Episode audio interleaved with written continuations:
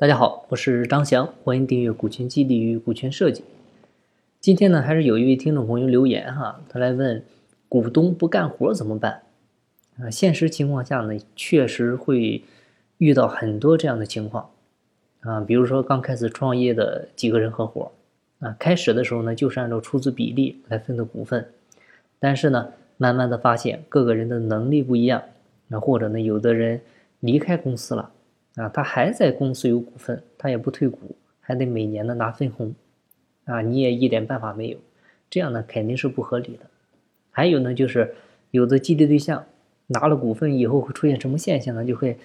反而比他没有股份之前更加不愿意去干活了啊，会慢慢变得更加懒散，他就等着年底分个分个分个这个利润拿个分红就行了，啊，太多太多这样的情况，所以呢。呃，这些其实都是没有把前提条件定好啊。最好呢，我们就是从一开始就把这个条件给他定好啊，或者说把条件的条件定好。你这样的话，后续可以灵活的去修订和调整这些规则啊。一开始就定好约束条件、退出机制啊，避免以后他不干活还赖着不走，而你呢又一点办法没有啊。那很多情况已经这样了。啊，事已至此，啊，他也没有提前约定好的这种情况怎么办呢？最简单的办法呢，就是采取业绩增发，啊，啥意思啊？就是未来我会不断的增发股份，但是哪些人可以有呢？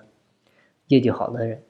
啊，这样呢，在公司能干活的人，他的股份呢会越来越多，而不干活的股东呢，股份会慢慢被稀释，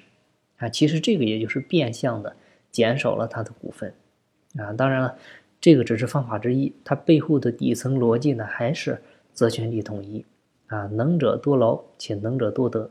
让干活的人呢不吃亏，不让坐享其成的人干占便宜啊，只有这样，你的组织才能公平，而只有公平，才会有真正的竞争。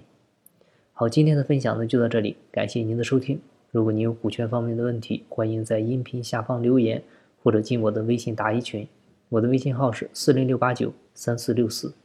金不在西天，金在路上。我是张翔，下期再见，拜拜。